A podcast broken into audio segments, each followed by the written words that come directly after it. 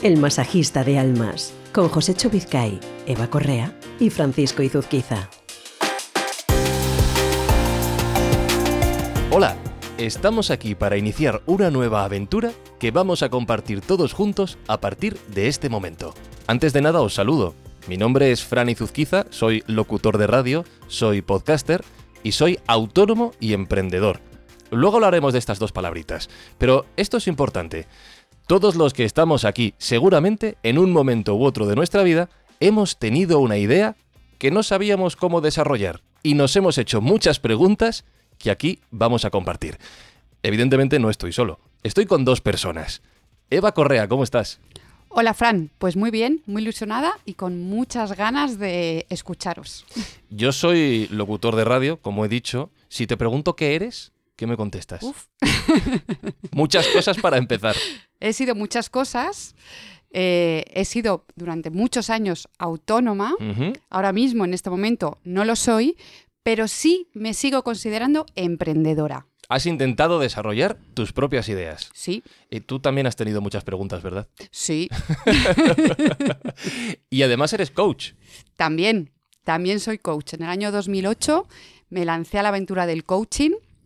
Me parece una de las herramientas más potentes que puede tener una persona para poder desarrollar- desarrollarse no solo, como, no solo como profesional, sino como a nivel personal, para poder, sobre todo, eh, gestionar una de las cosas más eh, importantes que tenemos las personas, ¿no? los seres humanos, que son las emociones. Mm. Y en una de las eh, en una de, de- de mis clases de las emociones conocí a José Chovizcay. Josécho Vizcaya, al que voy a saludar. Dejadme un segundo, que te quiero preguntar otra cosa antes y ahora hablamos con Josécho. Fenomenal. Eh, ¿Podemos contar cómo me presentaste a Josécho y cómo surge la idea de este podcast del masajista de almas? Eh, pues surge porque, bueno, sabes que bueno, tú y yo nos conocemos a través de una amiga que tenemos en común. Hola Marta. Hola Marta. Hola Marta. Hola Josécho. Hola Fran. Y... Hola, Eva. Hola, Fran. Uy, Fran. Hola, Josécho. Dios mío, qué lío. Empezamos bien. Pues, pues bueno, eh, nos conocemos, nos conocemos a través de, de Marta.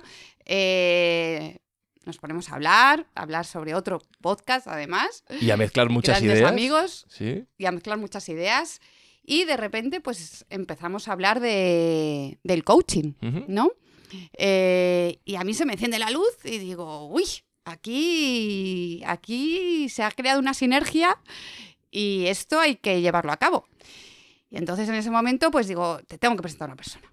Te tengo que presentar a una persona, eh, un profesional desde hace muchísimos años en el mundo del coaching, una persona que ha ayudado muchísimo no solo a emprendedores, sino también a, a familias eh, empresarias que han pasado por el camino del emprendedor y, y creo que de aquí puede salir algo muy bueno. Y aquí estamos. Y aquí estamos. Aquí estamos. Eh, estamos sentados en torno a una mesa con los micrófonos, con los auriculares y con Josécho Vizcaya. Ahora sí, ¿cómo estás, Josécho? Muchas gracias, buenos días. Estoy encantado de estar aquí, eh, ilusionado, con, con muchísima alegría y con muchísimas cosas que compartir y, y muy contento, muy contento y, y orgulloso además con el par de compañeros que tengo y con, con nuestro realizador aquí enfrente. Así que estoy con unas ganas de emprender, no podéis ni imaginar.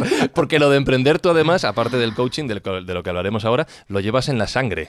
Pues eh, sí, porque yo, yo vengo de una, de una familia que mi padre pues fue emprendedor en su momento y, y en un momento determinado eh, yo también eh, salté a esa, a esa piscina con el mundo del coaching, apasionado desde el primer momento, porque mi trayectoria, luego si quieres comentamos, no es precisamente eh, un coach, aunque tenía mucha relación con el coaching desde el principio, sin que eh, conociera esta disciplina, ¿no?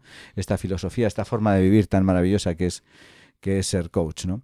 Y sí, eh, en un momento determinado decidí dejar el camino que estaba llevando, que era un camino pues como directivo de empresas, luego si quieres profundizamos un poco, y me dediqué, pues como decía Eva, a primero a estudiar y a formarme en- a primeros de los años dos, 2000 y, y bueno, como pues, pues como sabéis alguno de vosotros, llevo ya muchos años en, Ujú. en- en este, en este mundo. ¿no? Háblanos un poquito de esa vida pre-coaching en la que luego pro- profundizaremos, porque creo que es importante para los temas de los que vamos a hablar en este podcast. Has dicho que fuiste directivo de empresas. Sí, sí. Eh, mi trayectoria ha sido, ha estado ligado, ligado principalmente al mundo financiero, porque cuando terminé de estudiar, pues eh, empecé de- eh, a trabajar en, en el mundo de la banca. Estuve, fui responsable de varias entidades, eh, tanto eh, agencias eh, principales de, de ciudades como Pamplona o, o León, o, a, a ya- a ser eh, en- el director general de una bodega de, de Rioja, a ser el director general de una fábrica en el País Vasco. Bueno, principalmente manejando el mundo de los recursos, tanto financieros como humanos, porque los responsables finales de las empresas somos eh, los garantes de, de muchos eh, recursos y entre ellos pues las personas que trabajan para ese proyecto que nosotros dirigimos. Empresas grandes. Bueno, no, empresas grandes no, empresas eh, principalmente familiares. ¿no? Ah, vale. Bueno, cuidado, cuidado, quiero hacer un matiz, Sí. eh, porque me has dicho, empresas grandes no son familiares, no, no, a empresas grandes yo no he dirigido, pero empresas familiares grandes hay muchas muy Sí, importantes y muy buenas, sí. ¿no? En mi caso lo que fue fue dirigir eh, mediana empresa con pues eh, con, con entre 50 y, y 100 y 200 eh, y 200 eh, colaboradores y, y trabajadores de, de las entidades y bueno para mí una- un reto muy importante porque venía de dirigir ag- agencias bancarias ¿no? Eh, Entonces, Fíjate, porque dices, eh, empresas grandes no 100, 150, 200 personas, seguramente mucha de la gente que nos vaya a escuchar eh, diga, para mí 200 personas son muchísimas, es una empresa grande, pero y ahora ya entramos en el tema del coaching profesional, eh, sobre Sí. todo enfocado a empresas familiares y en tu libro, que ahora mencionaremos, pero al final muchas de las historias, que muchos de los problemas, de las dudas, de las preguntas que todo emprendedor tiene, se repiten, sea un autónomo independiente o sea una empresa no muy grande de 150, 200 personas, sí, ¿verdad? sí, sí, sí, es Se cierto. repiten. Es cierto, las, nosotros nos cuestionamos eh, eh, prácticamente lo mismo, ¿no? Porque cuando estás, tienes responsabilidad sobre una sola persona, ya es una responsabilidad enorme. Claro. Enorme. Mira, te voy a contar una anécdota, A si ver, me permites. Sí. Mira, eh, eh, yo cuando eh, mi primer contacto con la empresa, eh, con el mundo empresarial, fue en el País Vasco. Yo venía de dirigir una agencia de, de un banco regional y entonces me, me llamaron para que dirigiera eh, una, fuera el director general de una, de una fábrica, ¿no? Y yo cuando llegué a la fábrica, ¿sabes lo que lo, lo principal, lo que más me atenazó, lo que el, el- el primer impacto que tuve fue que dependían 60 familias de mí. ¿no? Fíjate. Y entonces yo me quedé asustadísimo, ¿no? Dije, pero ¿cómo? Si en el banco mm, dependían de mí seis personas y ahora resulta que van a depender 60 familias, ¿no? Fue un impacto... Ahí fue mi primer contacto con algo que eh, tocaremos en los siguientes podcasts, estoy convencido, porque es muy importante en nuestra vida, y es la inteligencia emocional. En ese momento, un amigo mío que era, era muy sabio y que le envío un abrazo, se llama Javier Gordejuela y está en un momento complicado ahora de su vida, eh, él me dijo, eh, confía en, lo que, en la gente que tienes. Yo entonces en aquel momento tenía exactamente 32 años y, y me di cuenta que lo más importante es que yo tenía que descansar en aquellas 60 familias, en aquellos 60 operarios, directivos, jefes de, de recursos humanos, jefe de marketing. Y al descansar en ellos y eh, escucharles, entenderles, ver como, como decía antes Eva, la importancia que tienen sus emociones, las emociones en sus vidas, fue como nosotros logramos recuperar aquella empresa. Eh, Toda esta experiencia profesional ha cambiado, como hemos dicho, en tu nueva etapa como coach. ¿Ha Sí. cambiado o no? Ahora nos lo contaréis, pero Ah. Eva, Josecho, ya que los dos sois coach, ¿qué es esto del coaching? Pues, José eh, Cho- Uy, perdón. Me hace gracia porque se señalan alumno, alumna y profesor y se dicen, hazlo tú, hazlo tú. Es, es- es como un pequeño examen. Donde hay patrón, no manda No manda marinero, marinero. ¿no? Bueno, Pues- bueno, en este caso iba a dejar que llevaras tú la, la nave. Eh, qué, qué- qué maravillosa pregunta. ¿Verdad y que qué- sí? Y que en el aire está. Pero es verdad y- que mucha gente no lo conoce. Sí, sí. Fíjate, es curioso porque cuando yo empecé a estudiar el coaching, era muy difícil encontrar una definición del coaching. Todo era qué no es el coaching. El coaching no es una terapia, el coaching no es una consultoría, el coaching, etcétera, etcétera. Y era difícil encontrar qué es el coaching. ¿no? Hay muchas definiciones, Fran, del coaching, muchísimas. Yo creo que cada coach tiene su propia definición. Entonces, eh, yo te voy a decir, te voy a decir dos, si me permites, ¿no? Una que, eh, que ilustra la portada de este libro es un puente. Un puente. Es un puente. El coaching es un puente que nos ayuda a pasar ese río que a veces no nos atrevemos, o que a veces no tenemos la barca suficiente, o que a veces no tenemos el valor, o que a veces no tenemos eh, las ideas. Es un puente, con un barquero, con un puentero, diríamos, que es el coach, ¿no? que es el que, te, el que te da la mano y el que te ayuda a llegar a donde tú quieres llegar. Mira, y te voy a dar otra definición que no. Esta del puente es mía. ¿eh? Hay varias, ¿eh? pero te voy a dar una que es. eh, te voy a dar dos, perdón. Vale. Disculpadme. Una que es que da título a un libro que no es mío, desgraciadamente, perdón, desgraciadamente, pero que es un libro maravilloso, fantástico, que ayuda a muchas personas a entender qué es el coaching, que se, titula Soplando las brasas, de Leonardo Walk. Eh, nosotros somos unos sopladores de brasas. Soplamos las brasas de los fuegos de otros. ¿Para qué? Yo cuando presenté el libro en Navarra les preguntaba aquí en estos bosques maravillosos que tenemos, esta selva del Irati, cuando hacemos fuego, cuando es permitido, está permitido hacer fuego y se nos va apagando el fuego, ¿qué hacemos? Soplamos, ¿verdad? Soplamos las brasas. ¿Y qué ocurre cuando soplamos las brasas? Que el fuego se reaviva. El coaching es una forma de vida, es una disciplina, es una herramienta, como decía, como decía Eva, son muchas cosas.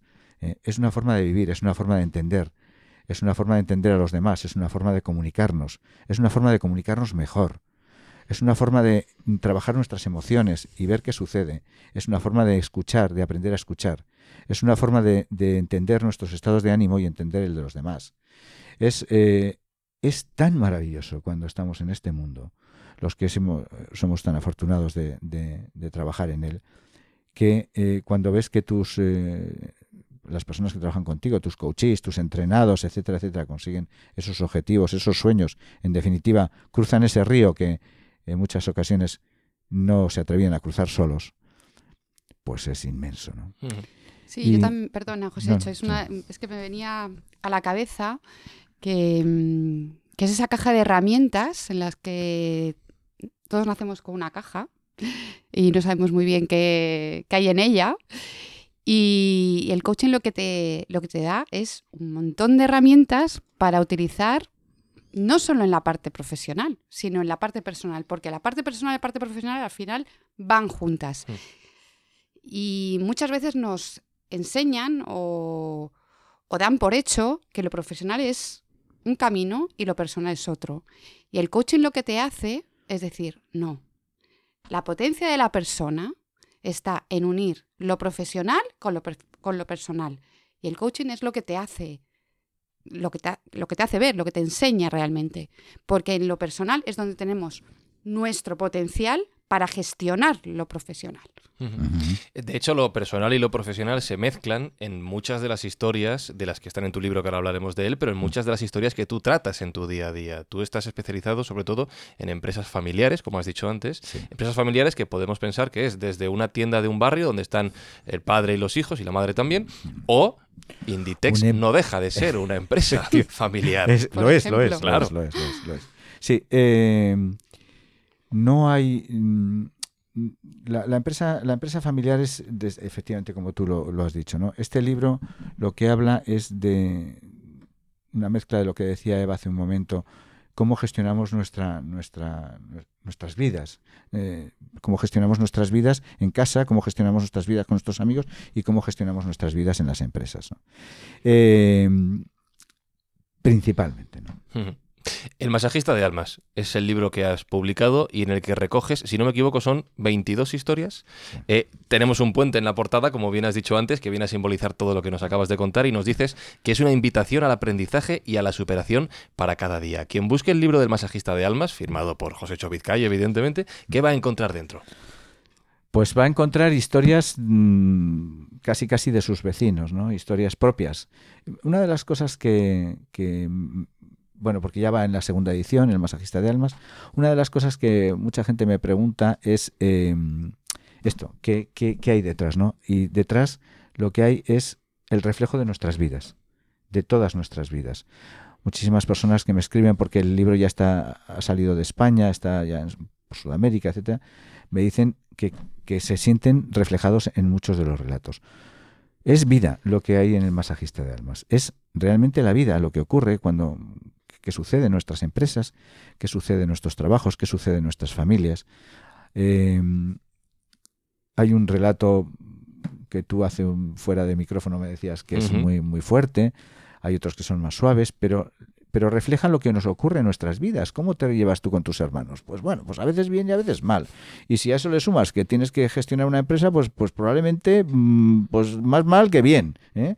Decía el otro día un eh, Emilio Duró, ¿no? que, las emociones eh, eh, negativas se, se pegan más eh, a, las personas que están a nuestro lado en un 82% por encima de las positivas, ¿no? O sea, entonces, si, si yo ya con mis hermanos, gracias a Dios con mis hermanos me llevo muy bien, pero si tuviéramos que tener gestionar una empresa que, que- que no tenemos, eh, gracias a Dios, pues probablemente no nos llevaríamos tan bien. ¿no? Mm. Esto, esto eh, lo que refleja el libro es eh, la realidad de nuestras vidas, ¿no? Y cuando, cuando eh, y de nuestras relaciones, ¿no? Porque aquí hablamos de familia, hablamos de familia empresaria, pero hablamos de sociedad, hablamos porque no, no en los 22 relatos no solo hay familias empresarias, como tú bien sabes, hay gente que no tiene nada que ver con la empresa, como hay algún actor, etcétera, políticos, etcétera. Vamos a hacer una cosa, si os parece. Vamos a dejarlo aquí, este episodio, porque quiero invitar. ¿Queda algo más por decir? Sí, bueno, quería contaros por qué el masajista de almas, Ah, es verdad. porque esto me lo pregunta muchísima gente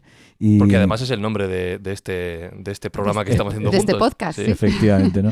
Entonces, eh, eh, mu- mucha gente me, me pregunta por qué el masajista de almas, si es algún libro eh, que tiene que tiene espiritualidad o que tiene que, que tiene oye pero es un libro esotérico y tal no no no, no, No, es, no, un, no. libro, no, no es un No, libro en de es un libro eh, y entonces por eso voy a explicarlo porque para las personas que se quieran acercar a comprar el libro está en todas las librerías en España está en- a través de Amazon en las redes o sea se puede tiene acceso directo. El masajista de almas no tiene ningún mérito en José Chovizcay, a pesar de que muchas personas me felicitan por el, por el, por el título tan, tan bonito, tan, tan atractivo. Bueno, pues no, no tiene ningún mérito en mí. ¿no? El masajista de almas, yo os voy a contar la historia porque es una historia muy entrañable y, y la cuento en cada presentación. Ya hemos presentado el libro en 10 ciudades, lleva ya, como os he dicho, segunda edición. Bueno, pues eh, a mí me contrató una empresa familiar del norte de España porque eh, había un, querían mejorar sus habilidades en las relaciones humanas. ¿no? Entonces, las relaciones que ellos tenían. No, no había ningún conflicto en especial, pero ellos querían mejorar. Eh, yo cuando trabajo con una familia empresaria trabajo principalmente con todos los miembros de la familia, implica- implicamos a todo el mundo. Entonces, eh, entre los miembros de la familia había uno de los hijos que se llamaba Javier, que eh, a pesar de tener una economía muy saneada la empresa, él se había la- y la familia se había se había ido de, de casa hacía unos años, no lo localizaban y al final lo encontraron tocando la guitarra en las calles de París, adicto a unas sustancias eh, tóxicas, con mucha adicción. Lo encontró, la, lo encontró la familia después de años buscándolo, lo encontraron, pues era una piltrafa humana en el desastre y lo trajeron a casa. Y entonces, eh, para que se sintiera integrado dentro de la empresa familiar, le dieron una pequeña re- responsabilidad eh, y, bueno, pues se fue integrando y fue, fue superando su adicción y, eh, bueno, como era miembro de la familia, también me, me- me invitaron a que trabajara con él. Para mí fue, pues, como, como todos mis trabajos, ¿no? Es, un, es un, una fortuna, soy muy afortunado. Y trabajé con Javier durante dos años y medio, casi tres años, al final de, nuestra, de nuestras sesiones de coaching. eh, probablemente yo creo que era la última o la penúltima sesión, él, Javier se me quedó mirando, la- se me quedó mirando fijamente y me dijo, Josécho, ¿qué es para ti un coach? Yo le dije, Javier, después de dos años y medio, ¿cómo me haces esta pregunta? Me dice, sí, sí, pero déjate de chorradas, Josécho. Dime qué es un coach para ti de verdad. Y entonces, bueno, me hizo pensar y le dije una definición que no te la ha dicho Fran ni Eva, pero que os lo voy a decir ahora. Le dije, para mí, un coach es aquel que te ayuda a encontrar la luz de la habitación en la que tú te encuentras a oscuras. Y me dijo, joder, tío, qué buena. Qué buena definición. Y le dije, Javier, ¿y yo qué he sido para ti estos dos años y medio? Me dijo, para mí Josécho ha sido como un masajista del alma. Y de repente me dio un, como si me hubieran metido un dardo en el corazón. Me dejó, o sea, yo para esta persona que era una piltrafilla o que había sido, había sido como un masajista del alma. Y entonces le dije, mira Javier, esto pasó hace muchos años, ¿eh? no penséis que pasó hace nada, pasó hace igual 14 años o 15. Le dije, mira Javier, no sé si algún día escribiré un libro, pero yo te prometo, te prometo, que si un día escribo un libro, lo titularé El masajista de almas. De almas. Y pasó el tiempo, y pasó el tiempo, pasaron los años. Y el día que encontraba, que entregaba mis, mi original en la editorial, le llamé por teléfono. Javier, soy Josécho. Hombre, Josécho, qué, alegría, tanto tiempo sin verte.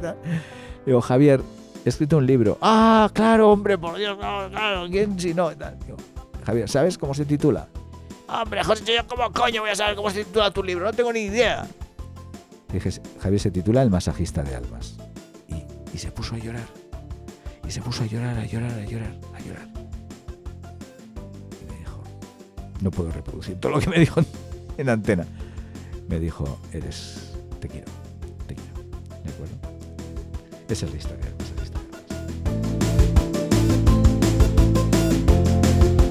Bonita historia para cerrar este episodio cero, este capítulo cero, en el que solo queríamos presentarnos, presentaros sobre todo a Josécho, que es quien nos va a contar muchas de las historias que como veis ha vivido, que ha recogido en el Masajista de Almas y que iremos compartiendo en este podcast. Así que dentro de una semana tenemos una nueva cita, tenemos muchos temas pendientes. Y en el primer episodio hablaremos de la idea básica que mueve a todos los emprendedores a ver cómo lo identificamos, a ver cómo sabemos si es lo que realmente tenemos que seguir o no. Y vamos a compartir algunas de las dudas que todos tenemos. Si queréis mandar preguntas, si queréis mandar comentarios, tenemos dos vías. Lo podéis hacer a través de WhatsApp, bien escribiendo o bien, sobre todo, con notas de voz al 652 296996. Repito, apuntad. 652 296996. 96. Y si no, también Josécho, a través del masajistadealmas.com nos pueden escribir. Efectivamente, eh, podéis entrar en la, en la, página web del masajistadealmas.com y ahí tenéis hilo directo, podéis eh, mandarnos las preguntas que consideréis y nosotros encantados de poder ayudaros y poder eh, transmitiros, bueno, pues lo poquito que, que, hemos, que, que, sabemos o que creemos que sabemos. Eva, muchas gracias. A ti, Fran. Hasta la semana que viene, Josécho. Fran, muchas gracias a todos, al equipo, a Eva, a ti, a nuestro realizador SPI.